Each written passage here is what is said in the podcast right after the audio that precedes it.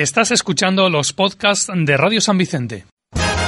Radio San Vicente 95.2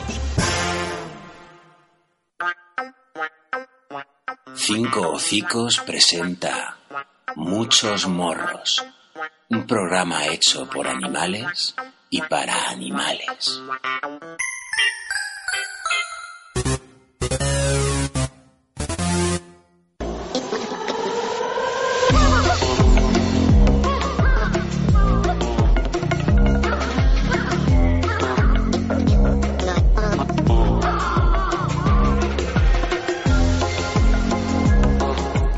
Buenas tardes, compañeras, compañeros. Eh, esta tarde-noche venimos eh, a muchos morros a contaros unas cuantas cosas de comportamiento, no de comportamiento, sino que eh, se da muchas veces el caso, la duda que nos surge cuando, bueno, pues ya tenemos un núcleo familiar, animales incluidos, y queremos traer otro, otro fiel a casa y no sabemos muy bien si qué es mejor, si una hembra, si un macho, si de la misma especie, si otra especie, si de la misma edad, de otra edad. Surgen ahí una serie de, de probabilidades bastante complicadas. Y para eso tenemos esta noche a Nacho Marvá, que esperemos no la solucione. Buenas noches, Nacho. Buenas noches. Qué tímido. No, es que noches no me, no me acostumbro yo. Bueno, eh, tenemos también conflicto en Murcia, si no me equivoco, con tema de granjas y ganadería. Bueno, no es, no es Murcia, No es Murcia, la- ¿ves? no, es el límite entre Valencia y, y Albacete. Vale, bueno, pues casi lado. Pero el conflicto no me he equivocado, ¿no? Tiene que ver con la ganadería, tiene que ver con las Ujú. granjas y, y- y luego nos contará él más, que como veis está más, más informado. Y bueno, hablaremos del taller canino que, del taller de lenguaje canino que tenemos el próximo día 19 de mayo y muchas cosas más. Escucharemos árboles felinos y cosas de animales. Animales y bestias varias, empezamos. Freezing cold in Anson ain't years old. You're the cold man, say one. freezing cold in Anson ain't years old. All right.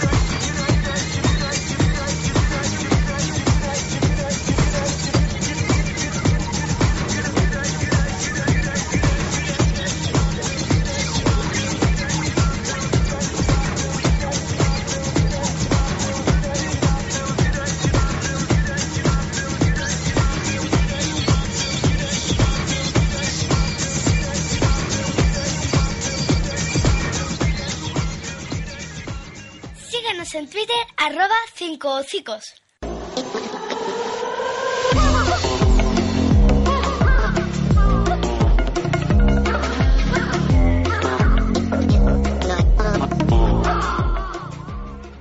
Bueno, pues vamos a intentar resolver esas dudas que, bueno, pues tampoco creo que sea matemático, pero seguro que hay algún factor, algún punto que nos pueda ayudar a decidirnos eh, si, si decidimos aumentar el, el núcleo familiar, traer un bicho nuevo a la familia. Buenas noches, tardes, otra vez, Nacho. Buenas.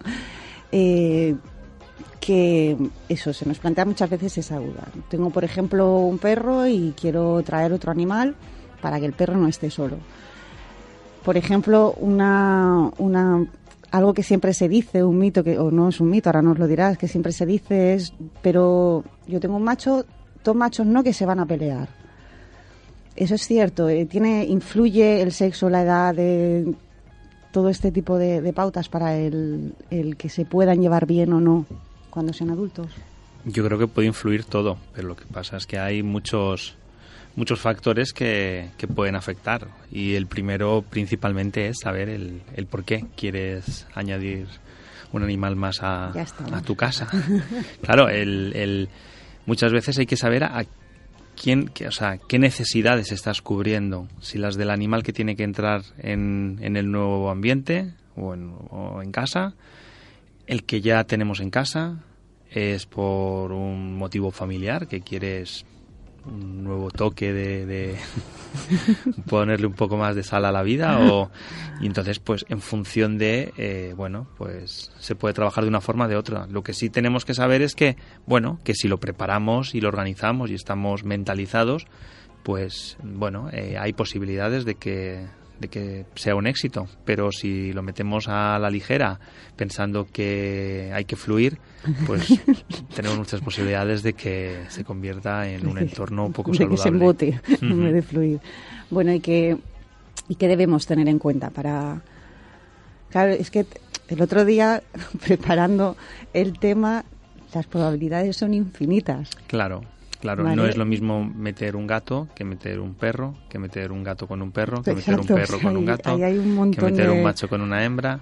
Es decir, lo primero que tenemos que saber es qué, qué especie vamos a, a- a introducir en el entorno. Vale, Porque si, por ejemplo, a- tenemos, por ponerte un ejemplo, tenemos un gato y lo que queremos meter es un ave, pues, Pues mal vamos. mal vamos. si queremos meter peces, pues igual mal vamos. Mal vamos primero porque no, yo no estoy a favor de, estoy a de favor de meter tenerlos, peces. pero los gatos se Pero entretienen, hay que decirlo. Dentro, dentro de los animales de compañía, pues primero tenemos que saber qué entorno vamos a ofrecer a cada uno y si podemos, primero si somos capaces de cubrir las necesidades mínimas del el nuevo miembro de la familia. Y a partir de ahí, si somos capaces de cubrir esas necesidades, pues entonces saber por qué lo hacemos. Creo que el primer error es meter a un animal pensando que lo que tiene que hacer es acompañar al que ya está. Eso es un error.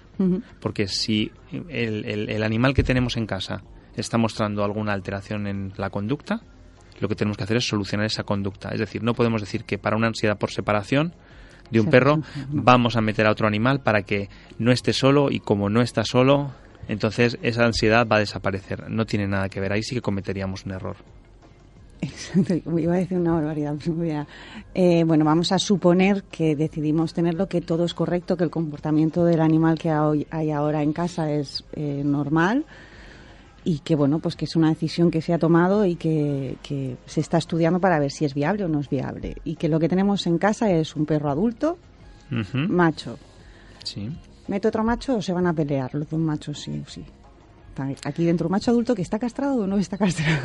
Claro, estamos hablando de que tenemos un animal que está dentro del entorno y que aparentemente en el entorno no pasa absolutamente nada. Bueno, si metemos otro macho, probablemente lo que tengamos sea mm, depende también de la edad, claro, es que hay muchas cosas, pero, hay, Pues que, hay que a- tener cuidado, hay que ir con, pre- hay que ir con precaución porque puedes desestabilizar, es decir, que un animal eh, en, en- en la familia no presente ningún problema de la, en, la conducta, quiere decir que lo que se ha llegado es a un acuerdo de convivencia. A lo mejor inconsciente, pero un acuerdo de convivencia en el cual todos vivimos a gusto. Pero la llegada de un nuevo miembro de la a la familia puede desestabilizar, simplemente porque haya, por ejemplo, un, un intento de priorizar al propietario o el acceso a la comida. Es decir, yo no tengo ningún conflicto porque como nunca Porque me he tenido que pelear claro. por mi comida ni por el contacto con el dueño y vemos los dos Con los partidos de fútbol subidos subidos con el responsable, sí, subidos al, al sofá y no hay ningún problema y de repente viene un cachorro que, que quiere jugar y lo único que quiere es molestar y lo único que quiere es eh, obtener mis recursos tanto de descanso como de alimentación como de atención. Pues probablemente yo como animal que tengo mi estatus dentro de la familia pues tenga que Imponerlo. eh, imponerlo y a lo mejor si mi responsable no es capaz de entender que, que es una señal dentro de mi lenguaje corporal pues probablemente encima salga vapuleado en el sentido de que, de que me van, me van a, a reprender a mí. Y entonces yo necesitaré todavía más, eh, tendré más necesidad de, de, digamos que de Eso reafirmar mi, es- mi, mi situación. Y entonces seré el fuerte, pero como, como voy a ser el que, por decirlo así, inicia, inicia los conflictos, Voy a ser malo. El fuerte y el voy a ser el malo de la película y entonces eso me va a generar más estrés y entonces eso puede desencadenar en, en un... Es lo que te iba a preguntar. Hay veces que da la sensación, porque bueno, tendemos a cortar las conductas que no nos resultan, que nos resultan tensas, por así decirlo, tendemos a cortarlas enseguida, entre dos perros sobre todo. Eh, es cierto, al margen, se hace así, es cierto que si se cortan siempre, si no se dejan fluir esas, esas, esa- ese gesto, esa muestra de ese lenguaje, se va conteniendo la energía o la mala energía en el perro que, siempre muestra el gesto. Es decir, si uno gruñe y siempre se le corta el gruñido, siempre se le corta el gruñido, va pillando más manía al otro. No, no es exactamente así. Lo que pasa es que si yo estoy demostrando mi posición jerárquica y tú me estás impidiendo que la muestre, digamos que estás restando un poder a uno y dándole poder a otro. Mm. No es que yo me quede con la rabia contenida, porque en los perros eh, siempre es- hemos dicho que es acción-reacción. Es decir, si tú cortas la, la, la acción, esa acción automáticamente se acaba. Y yo no creo que existan los perros rencorosos. Lo que pasa es que eh, en el lenguaje corporal sí que digamos que le hemos enseñado a- a- al nuevo miembro de la familia que tiene más poder del que parece y entonces no inhibirá esa conducta. Es decir, en su lenguaje corporal dirá, Pues, bueno, no he, no. he obtenido ningún resultado negativo ante, ante esta acción, entonces, pues bueno, pues puedo seguir intentándolo, porque mi, mi objetivo instintivo es llegar a- al, al mayor nivel dentro de, de la escala jerárquica. Vale, vamos a empezar esta historia desde el principio. Creo que el enfoque sería mejor hacerlo de otra manera y quizás es, pues, como conocedores de situaciones que tensan a la gente y que a lo mejor no se saben manejar, vamos a plantear directamente esas Claro, situaciones, mejor. ¿vale? Y bueno, yo te planteo las que se me ocurren esta que estamos hablando. Eh, pues son dos perros que ya no necesariamente que vayan a convivir o no, pero dos perros que se encuentran en un mismo espacio y hay un gruñido, hay un, un gesto que a, cara a nosotros eh, puede resultar desagradable. Siempre este gruñido tiene que desencadenar en un ataque. No, ¿Una es decir, agresión? lo- los perros eh, utilizan la agresión o la no la agresividad, porque la agresividad no siempre es El genio, el- el- podemos decir. Claro, no, bueno, es, es el lenguaje corporal, es decir, no siempre es un- una agresión que acaba en, en tragedia, en mordedura o en... eh, ellos utilizan el lenguaje corporal y un perro no se enfrenta gratuitamente. Si se enfrenta es porque ve que tiene algo que perder o porque tiene algo que, ganar. Pero en ese enfrentamiento hay un lenguaje corporal en el cual el animal con el lenguaje corporal ya está avisando desde el minuto cero, está avisando. Es decir, se está poniendo tenso, las orejas están marcándote, los ojos te están marcando, el belfo te está marcando, las orejas te están marcando, las, la- las extremidades te están marcando, o sea, te está diciendo exactamente cuál es su nivel de tensión. Muchas veces el problema es que nosotros no les dejamos que eh, acaben de mostrarse y explicar claramente cuál es su situación. Cortamos ese lenguaje y entonces el animal se siente en riesgo y cuando no le queda más remedio es cuando agrede. Pero en condiciones normales eh, los perros no, no se autolesionan, o sea, no se autolesionan, no entran a un, a un conflicto para poder mm, salir lesionados si el motivo no es muy, muy, muy, muy fuerte. No entran a, a- a la primera. Entonces, el problema muchas veces es que, que nosotros solo nos damos cuenta de que han entrado porque solo vemos el conflicto cuando realmente hay una, una agresión. Sí. Pero e- ese lenguaje ha sido muy sutil, y ha sido muy subjetivo y nosotros no, no nos hemos dado cuenta durante mucho tiempo. Y lo que pasa es que nuestro animal se ha cansado de avisar y entonces ha pasado a la acción. Es como cuando de repente un perro nos muerde y dices, ¿y cómo me ha mordido? Pues porque a lo mejor te ha estado avisando meses antes de que si no cesábamos en esta conducta íbamos a acabar en tragedia y al final pues lo que nos hemos dado cuenta es de la tragedia. Eh, entiendo, bueno, yo creo que a estas alturas más o menos todos, eh, a lo mejor no lo conocemos, pero sí ya se empieza a escuchar del lenguaje, o sea, de, sí, del lenguaje corporal, de las señales de eh, que emiten tanto los perros como los gatos, como todos los, todas las especies, pero bueno, pues con los con que convivimos, con los que nos interesa aprender, por así decirlo, son los que puede acabar en, en una reyerta.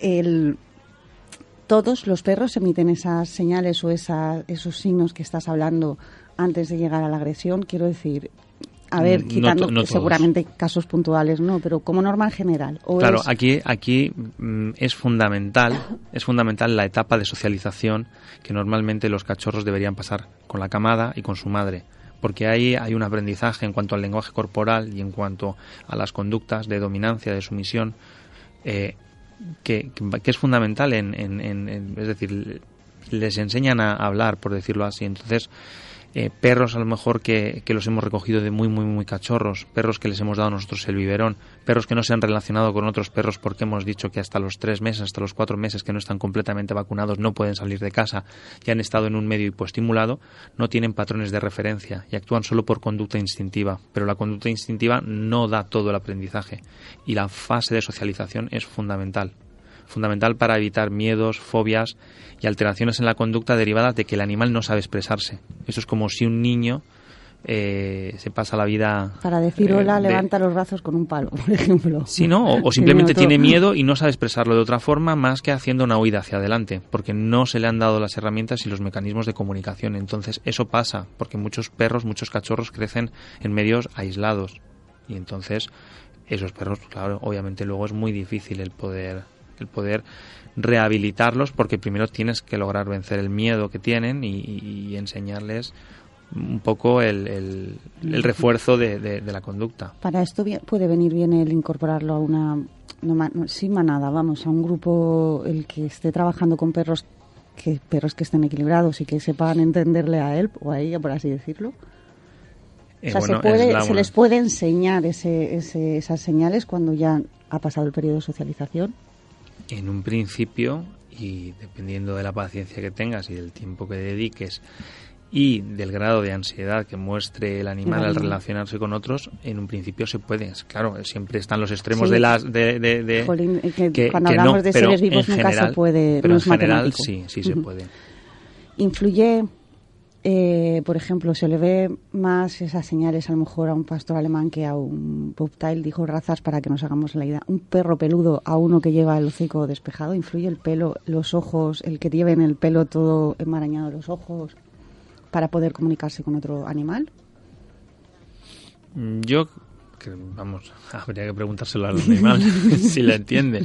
Esto es como si decimos, no sé, si nos entendemos entre diferentes personas de diferentes países con diferentes idiomas. Es decir, eh, hay, hay un lenguaje que es el general, que es el lenguaje corporal, que pueden, en mayor o menor detalle, los perros digamos que mm, lo- los vemos todos los días en los parques Sí. y, Ujú. y- y, prácticamente los perros en condiciones normales se entienden, pues porque tienen, respetan su espacio vital, se van acercando de una forma, se paran, eh, tienen posturas de lenguaje de invitación al juego o de cuidado no te acerques que, que te doy, claro, si tiene muchos pelos y no le ves el belfo, el perro ya sabrá entender de otra forma, o sea que Vale. tampoco creo...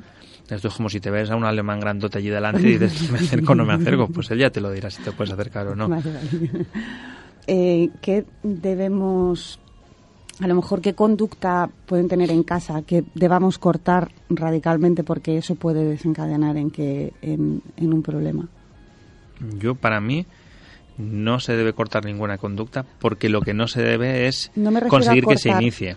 Vale, pero es decir, no, no podemos dar no una pauta. No, no, todos- no, no podemos dar una pauta de si llaman al timbre y el perro gruñe, grrr, automáticamente decirle no, porque eh, a lo que habría que identificar, por con, ponerte un con ejemplo. cortar, perdona que te interrumpo, con cortar no me refiero a cortar en el momento que la hace, sino trabajar en el, en el tema, ostras, pues esto no debería hacerlo, puede significar algo malo y mm, recurrir a quien tengamos que recurrir, ver, que nos hablamos, asesore. hablamos desde la prevención y la prevención es crecer y convivir con nuestro animal entendiéndolo y sabiendo qué conductas son las que desarrolla y las que pueden ser perjudiciales para ellos. Entonces, como lo entiendo desde la prevención, entiendo que eh, tener una buena socialización es fundamental, escuchar los consejos de tu veterinario en cuanto a esas pequeñas cosas que van saliendo, como no esperar a que el perro ladre mucho en la calle para decir es que no puedo sacarlo a la calle como ocurre, es decir, desde el principio el veterinario siempre eh, va a intentar dar unas pautas en cuanto, en cuanto a la socialización y en cuanto a ir, eh, digamos que corrigiendo. Entonces, hay un- una etapa fundamental que es el primer año y es justo desde que son cachorros por su etapa de socialización y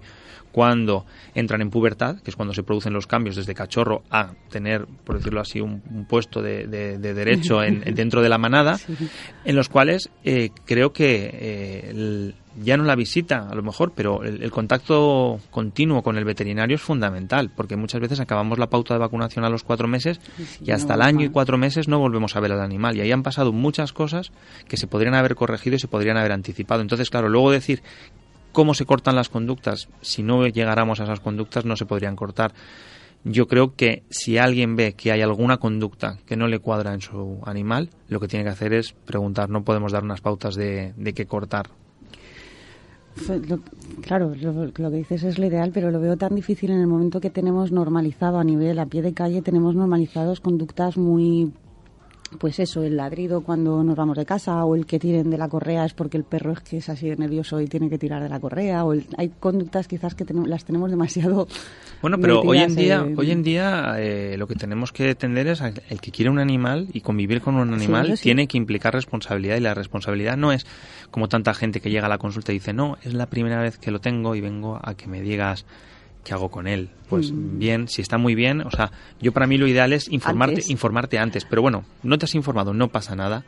Pero entonces, a partir de ahí, toma la responsabilidad de informarte y toma la responsabilidad de saber cómo funciona cómo, digamos, cómo fluye el- la, la relación con el animal y qué necesidades tiene. Porque si no sabes exactamente qué necesidades tiene tu animal, pues entonces podrás normalizar muchas cosas, pero pero al final eh, sabemos que eh, la mayor parte de los abandonos que se producen de los animales es por desacuerdos en la convivencia con ellos. Pocas veces es porque no me puedo hacer cargo, porque no sabía yo esto, lo que no. mucha- la, mayor parte, eso son desgracias puntuales, pero la mayor parte de, de- los problemas son por, por desacuerdos en la convivencia. Entonces, eh, quien quiere un animal para disfrutar con su convivencia tiene que formarse en ello. Otro punto que se da bastante y que descuadra bastante cuando eh, estamos en casa con dos hembras y existe un conflicto entre esas dos hembras. Normalmente eso, lo que he dicho al principio, se tiende a no querer dos machos porque los dos machos se van a pelear. Machos con machos siempre se, se pelean. Eh, ¿Las hembras siempre hay paz? No, y los conflictos entre hembras son más difíciles de solucionar que los conflictos entre los machos. Porque, de hecho, cuando hay una agresividad y hay una agresividad por dominancia, eh, igual que en los machos está indicada, por ejemplo, como parte del tratamiento la castración, en las hembras está desaconsejada la esterilización porque puedes aumentar la agresividad. Entonces, eh, entre hembras hay que, hay que tener cuidado en, en- en algunos casos. El que se llega a tener eh, esta conducta entre las dos entre las dos perras puede influir nuestro comportamiento. No sé, No, alguna- puede influir, no, influye. Influye.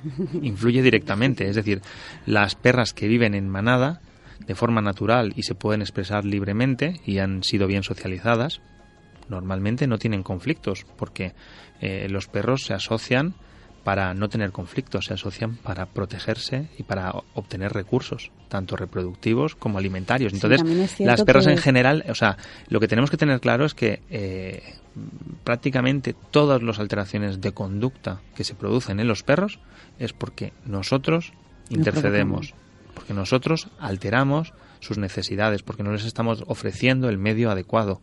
Entonces, para poder tener un animal en buenas condiciones, primero tenemos que entender cuáles son sus necesidades básicas, tanto fisiológicas como etológicas. Y si todo eso se cubre, es como las personas. O sea, la sociedad se crispa cuando la tensión y, Cuando aprietan y- demasiado y las aprietan- se aprietan demasiado las tuercas. Pero en general, si no, la convivencia es normal. Vale, eh, vamos a hacer un pequeño descanso, ¿vale? Vamos a, a escuchar a Arbúes, a ver qué, de qué nos habla esta semana, que no, no me da tiempo. y después continuamos, Nacho. Bi, bi, bichos y diretes.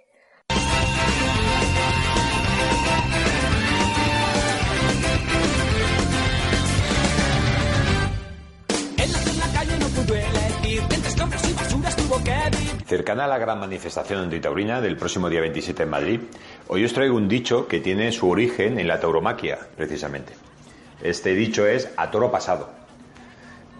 Eh, Esta expresión se usa para referirse a una acción que se realiza después de haber perdido o dejado pasar una oportunidad o después de que haya pasado un peligro concreto. A ver, por ejemplo, podemos decir que en un día muy nublado salimos de casa sin paraguas para irnos a trabajar y llegamos a nuestro destino calados hasta los huesos porque ese cielo nuboso ha descargado una gran tormenta. Así que cuando llegamos intentamos secarnos mientras pensamos a toro pasado que viendo cómo estaba el cielo tendríamos que haber cogido el dichoso paraguas. Como he dicho al principio, el origen de esta expresión tiene está en la tauromaquia, ya que se hace referencia a todos aquellos movimientos que se ejecutan después de que haya pasado la cabeza del toro y sus cuernos y que no existe ningún peligro. Es decir, una vez que ha pasado la cabeza del toro, una vez que han pasado los cuernos, pues de ahí viene a toro pasado, ya no hay peligro de que, de que nos embista. Pero lo ideal, lo realmente idóneo, sería darle un significado más literal a esta expresión. Eh, y que a toro pasado signifique precisamente eso, que los toros, entendiendo como toros la maldita fiesta de la tauromaquia, sean desde ya cosa del pasado.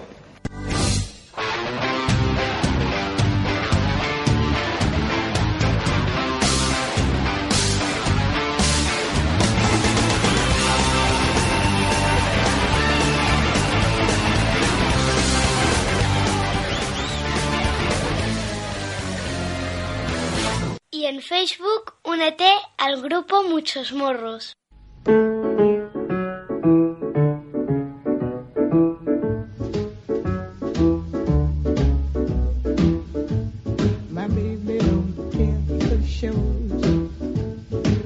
Baby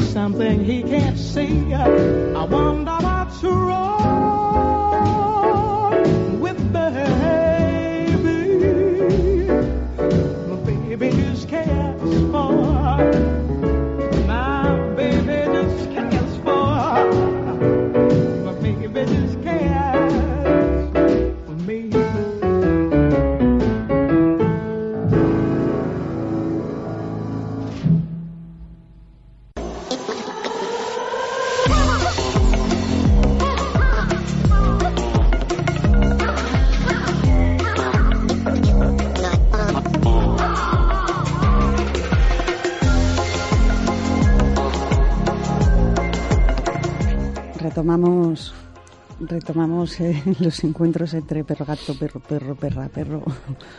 Eh, nos hemos, hemos estado hablando un rato de dos perros, de dos de la misma especie. Vamos a pasar un rato a los felinos, a ver que, si se actúa de la misma manera, si se comunican igual, se comunican de manera distinta. Tienen, son perros pequeños los gatos. No. que no hay que sacarlos a pasear. Se sabe que no. Ahora ya están empezando a salir gatos a pasear, pero se sabe que, Mm. Que, que no son igual, ni mucho menos. Eh, los perros tienen un grado de convivencia más intensa por, por la ordenación, digamos, eh, de- familiar que tienen, pero los gatos no. Los gatos son animales, pues, Que nunca te podrían ser... esperas por dónde te van a No, ir. bueno, eh, es que no tienen necesidad. Ellos miran por sus, por sus necesidades, entonces no tienen necesidad de mostrar. También tienen su lenguaje corporal, es verdad, Mm. y también avisan, pero, pero es más un, un lenguaje de autoprotección, de mostrarte que más que de, en, en muchos casos, de, de Son querer relacionarse. Son muy escandalosos. Bueno, eh, tienen su forma de comunicarse, claro. Mm. Y quizás sea más complicado, eh, por ejemplo, tú tienes un- convives con un gato en casa, el, el introducir otro gato en el núcleo familiar. Que, Sí, porque, porque en los gatos el territorio es muy importante. Porque los gatos, eh, al ser más individualistas, necesitan, es decir, no se protegen con, con el entorno. O sea, me explico. Los perros necesitan, son animales sociales, necesitan convivir entre sí y para sentirse protegidos necesitan saber dónde está cada uno de los miembros, qué hace, qué deshace y porque sabe que eso también les da protección. Es decir, el, el- tener controlados a los, a los miembros y cada uno entre sí, a los miembros de la familia, da protección. Porque la rutina hace que cada uno sepa cuál es su función y, y- y su momento. Los gatos realmente, eh, las hembras viven en colonias, los machos van de un lado a otro, pero en, en- en cuanto a la ordenación, eh, claro, si tú tienes un gato que desde pequeño ha vivido en un entorno y ese entorno es suyo, ese territorio es suyo, la obtención de recursos alimenticios principalmente y de protección son suyos, pues cuando tú introduces a un nuevo miembro, ya estás directamente compitiendo por ese territorio. Entonces es una disminución de recursos. Ya no es una cuestión de convivencia, es una cuestión de me estás quitando posibilidades bueno, instintivas de, de- No se lo pueden decir primero amablemente, que es que arrancan ya con unos maullidos y unos bufidos. Bueno, ese es el lenguaje que ellos, que ellos tienen y según el gato, claro. En principio, porque es cierto que esto, según el gato, como dices, pero bueno, sí que el que se pone a chillar igual asusta, o sea, eh, impone el, el oído gritar. Mucha gente automáticamente desiste. O sea, es tan, es o tan llamativo, o la situación, la escena que montan es tan llamativa que la gente eh, automáticamente desiste en intentar. Ya está, es imposible. lo que no tiene que saber, animal, lo que tiene que saber, otro- claro, lo que tiene que saber es cuál es el- el comportamiento del animal que está a su cargo y mm, ver si realmente puede existir la convivencia o no. El problema que tenemos cuando introducimos un animal nuevo en casa es que eh, previamente ya hemos asumido su responsabilidad. Entonces, claro, es como, eh, esto no es un, un elemento que yo cojo y si no me gusta lo devuelvo, pero claro, yo cuando, por eso muchas veces la gente no entiende el tema de las preadopciones, el, Las el- acogidas, las acogidas, es decir, mm, tener un animal sí, sí. primero para ver si se llega a adaptar antes de decir, no, no, yo ya lo quiero bajo mi nombre, bajo mi responsabilidad y caiga quien caiga, yo es exacto. Entonces, ahí hay una presión de, uy, ¿y si no se hacen? ¿Y si no? Claro, los animales necesitan tiempo y los gatos hay veces que necesitan meses. Claro, también digo yo que el gato que necesita tres meses para adaptarse a la nueva situación, a lo mejor no era buena idea el haberme introducido a un nuevo gato, a menos que resulta que es que te lo has encontrado en la calle y al pobre lo tienes que recuperar porque si no, no, no, no tiene esperanza de vida. Bueno, pues ahí ya te lo planteas de Sí, otra pero forma. cuando es una decisión. Pero cuando es una decisión, además, yo siempre, siempre eh, informo de que meter a un animal nuevo en casa es una responsabilidad, pero tu responsabilidad previa es la convivencia con los que tienes. Si introducir a un animal nuevo en casa va a generar cualquier tipo de riesgo a los que ya tienes en tu entorno, No mejor no lo hagas. Mm. Porque igual por querer salvar a un gato, lo que haces es contagiar al resto. Sí. ¿Y cuántas veces ha pasado que alguien ha cogido un gatito y a la semana estaba toda la mal. familia llena de hongos o con una rinotraqueitis o con una panleucopenia o con cualquier tipo de, de enfermedad? Hay que tener mucho cuidado en eso y saber por qué lo estás introduciendo. Ahora, si lo introduces, hay formas de anticiparte, porque si tú, por ejemplo, coges un, un, pues, un elemento, un trapo o cualquier cosa con el olor del gato que vas a introducir, lo llevas a casa, lo dejas ahí y observas al gato cómo responde, si ese gato se eriza, se le ponen las orejas de lado, sí. se, se pone muy a la defensiva o digamos que lo notas que hay una alteración del comportamiento o un estrés, bueno, pues ya vas a anticipar lo que va a poder pasar después. Te corto en este punto para comentarte algo porque me ha pasado, además dos de las veces han llegado a deshacerse del animal directamente. Eh, en el caso de gatos, pues a lo mejor la, la persona responsable del animal o un miembro de la familia llega de fuera de casa y viene de estar con otro gato o con otro perro o con un sitio en el que se le ha quedado impregnado el olor y el animal llega, le inspecciona con, le olfatea y automáticamente ha llegado, o sea, se pone tan nervioso que llega a agredir a, a lo mejor vas a cogerlo y el animal se vuelve taraña, te muerde. Y ya te digo que en dos casos seguro que ha desembocado en abandono, pero sí que es mucha gente que le plantea qué le pasa a mi gato que se ha vuelto loco. Pues esto es lo que le pasa, que ha, ha entrado un nuevo animal en casa. No entiende, la gente es como que no entiende que, pero si soy yo, ¿cómo me arañas a mí? Claro, pero llevas el olor de otro animal y entonces ellos no saben si está escondido detrás de ti, si, Si lo llevas en un bolsillo o si te va a saltar de repente a la Es- nuca. es- no es, una agresión que tenga por qué repetirse o... O sea, que no se ha vuelto loco el animal, quiero decir. Es un poco echarle un cable a, ese gato. No, no, que- vamos a ver, que- no, se- no se ha echado, no, no se ha vuelto loco, simplemente de repente es un animal que no, a lo mejor no ha tenido nunca esa conducta, pero ese animal de repente lo que ha visto ha sido un peligro. Entonces el animal está lanzando un aviso. Si tú encima vas a tocarlo o vas a, pues te puedes llevar un zarpazo o te puede llevar un bocado, claro que sí. Bueno. Cada uno tiene que conocer a, a- a sus gatos. Yo conozco a mis gatos y sé a quién me puedo acercar y a quién no me puedo acercar si ella no quiere. Mm. Y eso es así, es decir, la convivencia con los gatos es diferente a, a la convivencia con los perros. Y los gatos es cuando ellos quieren, como ellos quieren. Está claro que puede haber estimulación, puede haber modificación, pero si tú respetas su entorno natural, es cuando ellos quieran y como ellos quieran. Y eso es así. El miedo. Se tiende mucho a, tener eso, a esta situación nueva, quizás porque vamos demasiado desinformados, como tú dices, se tiende mucho a tener miedo y a encerrarlos. en- sea, no los voy a, solos no los dejo. O sea, si cuando están solos no los dejo juntos en casa, los separo. Cuando a lo mejor cuando está todo el mundo en casa la convivencia es medio normal. Puede que haya alguna pata levantada, alguna oreja para atrás, pero nada grave. Aquí hay que diferenciar diferencias de edad, diferencias de tamaño y diferencias de conducta.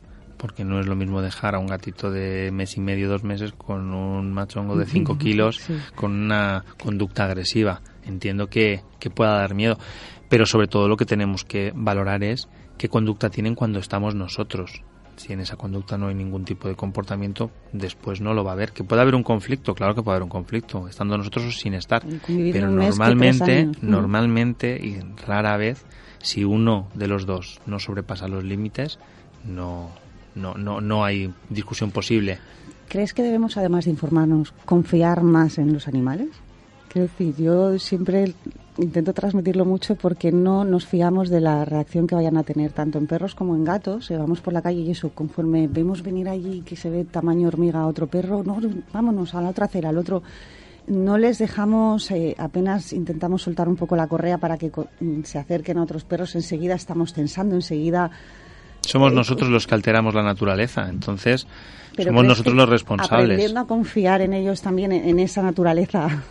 Eh, Es muy difícil, es muy difícil decirlo porque para ese tipo de reacciones, primero, no es lo mismo confiar en dos animales que tú convives con ellos y sabes quiénes son que confiar en el que viene con su responsable claro pegando siempre- tirones y dándole avisos y metiéndole tensión a su animal. Porque tú puedes decir, yo puedo decir aquí, tú confía y tú sueltas la, la, la correa y el otro va y te pega un bocado. No es lo mismo. eh, Hay que conocer los dos, los dos extremos, pero obviamente, si todos los animales que tenemos a nuestro cargo desde el principio los socializáramos correctamente y no digamos que les diéramos señales negativas como estamos tan acostumbrados a hacer con la correa en la calle o a meter miedo o a reforzar negativamente tantas conductas no pasaría, eso es verdad. Pero para eso tenemos que conocer a los dos animales. No puedes libremente decir, uy, ahí viene uno, voy a soltarle que quiera, porque... No está bueno, claro que no, esto no significa que ahora vayamos a... Claro. Pero sí, sí, sí. que- nos si nosotros les dejáramos expresarse, probablemente eh, no habría.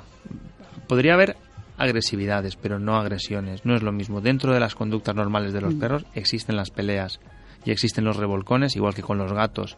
Mis gatos todas las noches maullan como si no hubiera un mañana y el joven persigue a la mayor y parece que, que- que le- que la otra se queja como, como vamos, como si, si fuera el fin del mundo Escandaloso. y, y- y no pasa nunca nada. Y probablemente si yo cogiera e intentara cortar esa conducta, probablemente tendríamos alguna agresividad redirigida y algún mordisco, algún arañazo, porque no estamos dejando expresar esa, esa conducta. Eso es como el que va a separar en una pelea y se lleva un puñetazo. ¿Y de por qué? Pues porque... ¿Para qué te metes? Claro, ¿Para claro. Probablemente en la mayor parte de las conductas no habría. Lo que pasa es que como las personas sí que enseguida utilizamos la agresión, que no la agresividad, que no es lo mismo, pues entonces pensamos que los animales no son capaces de controlar esa agresividad. La agresividad es- está súper controlada en los animales que saben expresarse. Es todo normalmente un Es espectáculo. una manera más de expresarse y de, de Lo decir que pasa es cuando, cuando, tono, hay, cuando hay una diferencia de peso, pues es normal que si tú estás enfrentando o se están enfrentando un perro de 5 kilos con uno de 40 kilos, pues... Pues la cosa no mm, cabe. Claro. Mm. eh, Que también, lo, bueno, yo... pero en eh, condiciones normales no debería pasar nada. y eso En sí. casa, desde luego, son, es una manada en condiciones, son 15, 15 perros y, y allí oyes gruñidos, como dices, oyes revolcones, oyes... Y, salvo una ocasión, en un caso concreto, nunca ha habido ningún conflicto. Yo siempre les dejo que se gruñan, que siempre A ver, al siempre, lado. siempre puede haber algún mordisco, claro que sí, claro que puede haberlo, pero en condiciones normales esos digamos, este son más lances un- que, que una cosa fue- habitual. Fue efectivamente una de las hembras, eh, mm, igual gruñía demasiado rápido en todos los momentos y para todo. Pero bueno, que sí que es, es cierto que se oyen gruñidos, pero de ahí no pasa, el otro entiende el gruñido, se va a otro lado y ya espera para comer o lo que sea. Que entre ellos yo creo que sí que es importante que, como dice Ancho, conociéndolos, podamos confiar más en ellos. Eh, es, se pueden llegar a sentir ellos más controlados, o sea, más, más mm, hay perros que los vemos por la calle, nos hemos cambiado otra vez, te cambio otra vez a No, no, dime. no, sí, te cambio otra vez a perros, íbamos Ah, por los gatos perros, y he sí. cambiado, pero bueno, creo que es importante. Eh, también eh, se plantea bastante, vamos con el perro, sobre todo perros de tamaño pequeño, mediano, ladridos, nervios eh, de aquí para allá con, con la correa y, eh, sin embargo, todo lo que quizás están diciendo es un poco miedo, el intentar, mm, a ver cómo lo explico, el que su responsable no es capaz de controlar una situación, no es capaz de manejar la situación, el perro se ve obligado a intentar hacerlo él sin saber, o sea, sin, sin poder hacerlo. No he, me- no- creído, no. he creído He entender- creído entenderlo. He creído entenderlo. Es que a el ver, lenguaje el lo llevo perro no intenta, el perro no intenta controlar la No hablo situación. de controlar, o sea, hablo de como de, de equilibrio, de, de estabilidad, ¿no? El, el hecho de que el perro entienda que tú controlas una situación, si viene un perro el no transmitirle que, que pasa algo malo, o que si hay un petardo el no transmitir el ruidos o lo que sea, el no transmitirle, sino transmitir todo el rato una sensación de calma, perdón, de, eso, de equilibrio y de, que no está pasando nada, el perro no se queda como más relajado, como va, pues si controla esta situación, yo ya me relajo. Eh, claro, vamos a ver, el, aquí hay un, un- un equilibrio en la comunicación, entonces si tú vas dando señales de calma, el animal irá calmado y eh, digamos que irá confiado, porque hay un nivel de protección, pero porque hay un refuerzo positivo ante cualquier, digamos que estímulo que no conozco. Y el refuerzo positivo pues es las señales de calma.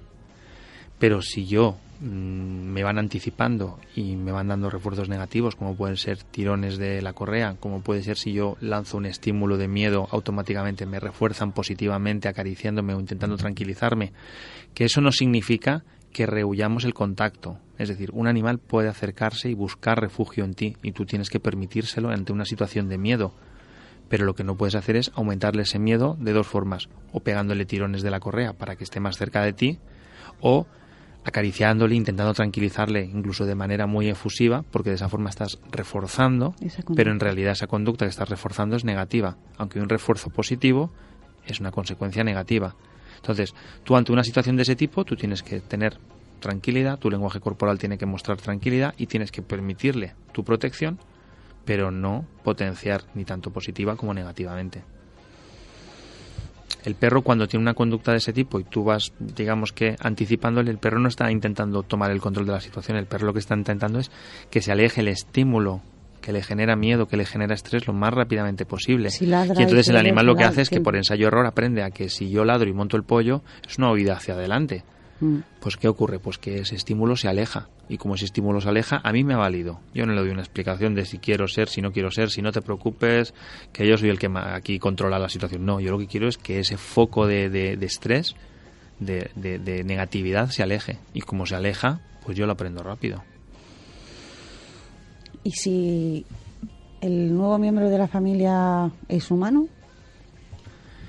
¿Hay alguna Sí. pauta que, que debamos tener para introducirlo? Bueno, tú en, en, digamos que tanto en perros como en gatos, tú les has dado un entorno, que es tu casa, y dentro de tu casa es un territorio que tiene diferentes zonas. Entonces, todos los animales les gusta tener un control sobre su territorio, porque si yo controlo mi territorio, sé dónde me puedo proteger, sé dónde puedo descansar, sé dónde puedo jugar, sé dónde puedo hacer mis necesidades, lo tengo controlado.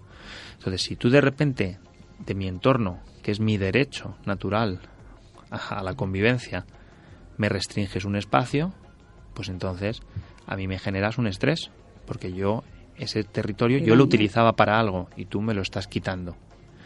Si luego encima aparece un elemento que puede generar una serie de conductas, como pueden ser lloros, olores, diferentes cambios en la rutina diaria que a mí me restringen mis derechos de convivencia, pues a mí eso me genera estrés.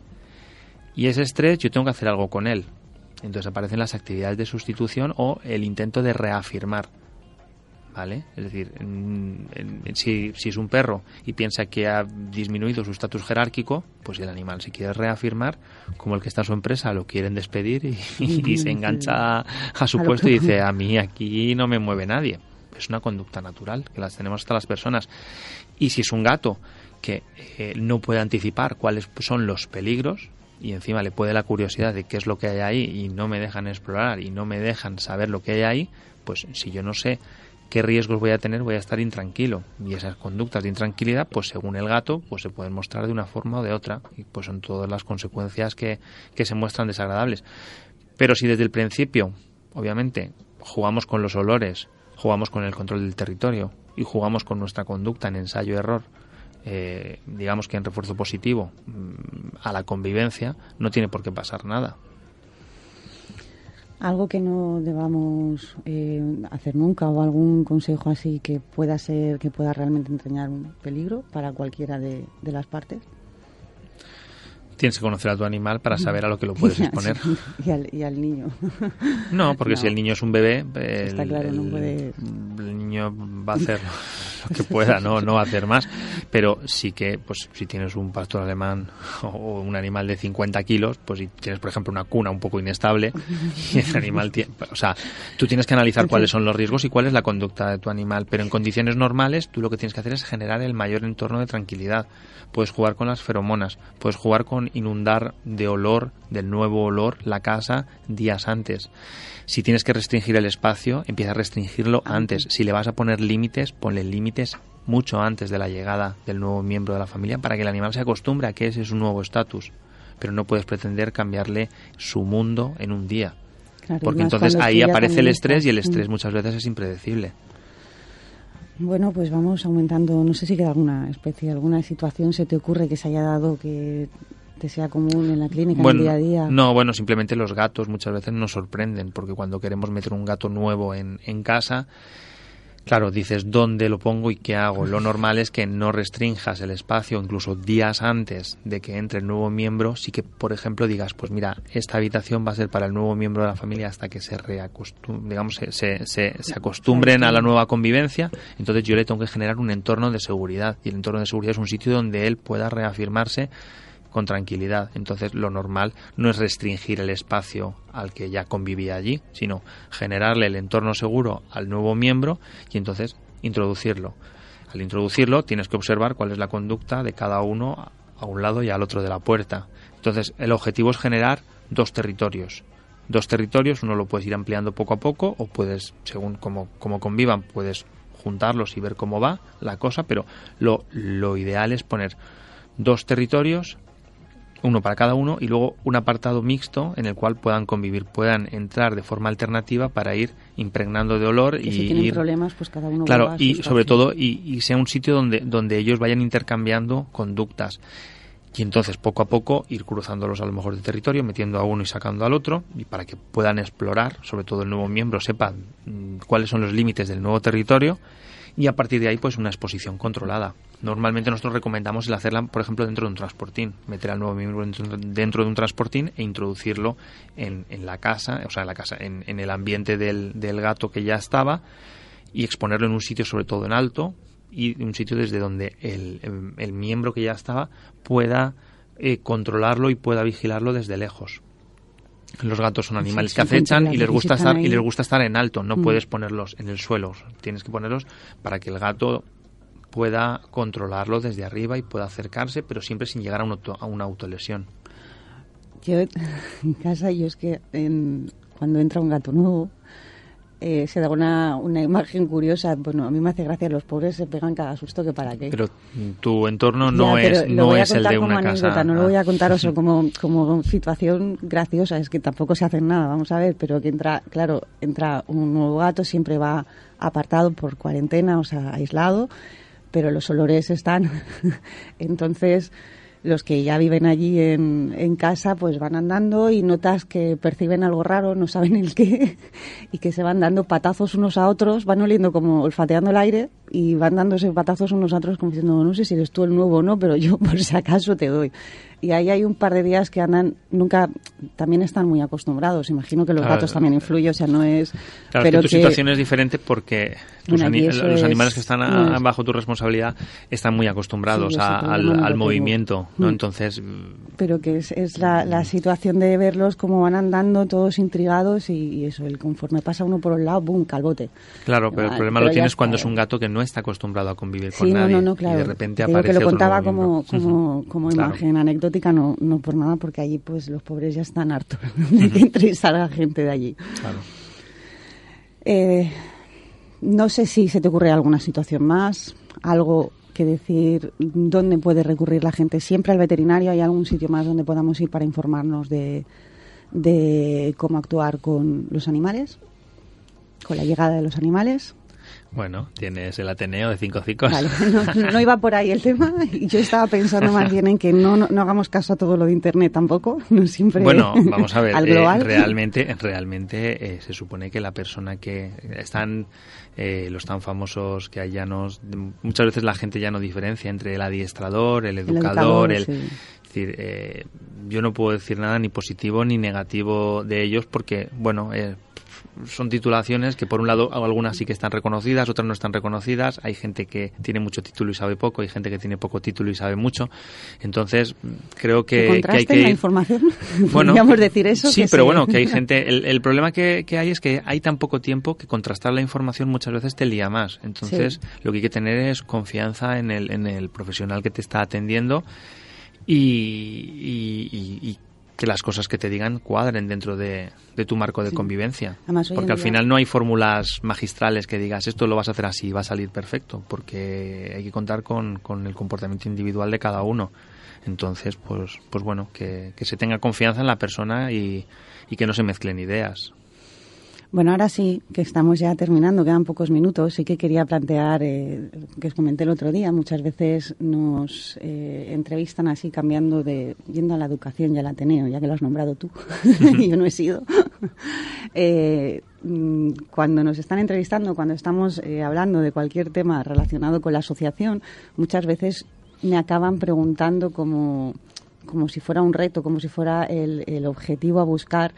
¿Y no os habéis planteado en Cinco Cicos mm, montar un albergue? O sea, no, no tenéis el objetivo, el fin de montar un albergue. El otro día me di cuenta, muchas veces, yo siempre me he justificado, pero yo el otro día me di cuenta de que encima, pues eso, como que refuerzo con la justificación. Nacho, ¿por qué no se le pregunta? O sea, ¿en qué, qué, qué, hay ahí que no se le pregunta a los albergues? ¿Por qué no se, si el fin no es un centro educativo en vez de un albergue de animales? ¿Crees que realmente hay incompatibilidad o que el clímax de la protección animal es un albergue? No, yo creo que eh, es la parte fácil de- del proteccionismo, el, el albergue, sin desmerecer a, Sí, es- a- a exacto, nadie. sí. Es la parte fácil en la cual realmente tú tienes A la obtienes hora tu- de, digamos, la parte fácil a la hora de llegar al, al resto de la no, es, sociedad. es la parte, la, vamos a ver, es la parte en la cual tú, la- cada uno se tiene que plantear el cómo llega a un albergue, porque quiere ayudar a los animales. Y para ayudar a los animales, el albergue lo que te plantea son diferentes funciones en las cuales no necesitas ninguna formación técnica, ni ningún tipo de, de, digamos, de, necesidad, ¿no? Simplemente tú vas allí, ayudas. ¿En qué ayudo? Pues o limpiando, o paseando, o alimentando, haciendo muchas cosas. Entonces, bueno, pues ya además tienes, por decirlo así, un refuerzo positivo desde el principio. Tú vas, has ayudado a esos animales y te vuelves a tu casa y dices, ¡buah! ¡Qué bien lo he hecho hoy! ¿Cuántos... ¿Sabes? ¿Cu- ¿Cuánto Sí, he sí, ayudado sí. hoy? Tienes, yo creo que tienes ya un beneficio directo y el tipo de asociacionismo que hay hoy en día busca en cierto modo eso, el, el- con el poco tiempo que tenemos, porque mm, hay que plantear que en el gran porcentaje de asociacionismo poca gente realmente le dedica tiempo a la asociación y Mm. muchos van y cubren su cupo de voluntario, pero poco más. Entonces, claro, no podemos hablar de, de- de esto porque cuando pensamos que todos los voluntarios son iguales, eh, no es verdad. Entonces, lo que ocurre es que cuando te tienes que plantear que el tema es el de la educación, es mucho menos grato, porque primero tienes que intentar explicar, tienes que intentar convencer, tienes que intentar informar y eso pf, te das de con las puertas y con lo de, y de morros eh, muchas veces entonces es normal la única diferencia sobre todo y ya acabo con esto es el, el tema de que eh, la educación es el origen y es la prevención y los albergues cada vez están proliferando más y cuantos más albergues haya más animales habrá dentro de los albergues Los albergues son la consecuencia de una mala educación, más Bueno, o menos. son Nos necesarios, pero hay que- pero hay sí que que me gustaría ver si, si podemos estudiar más este tema para sacarle un poco de punta y ver qué se puede hacer para mejorar y que llegue más el mensaje. Nos hemos comido el programa. Nos vemos en las calles.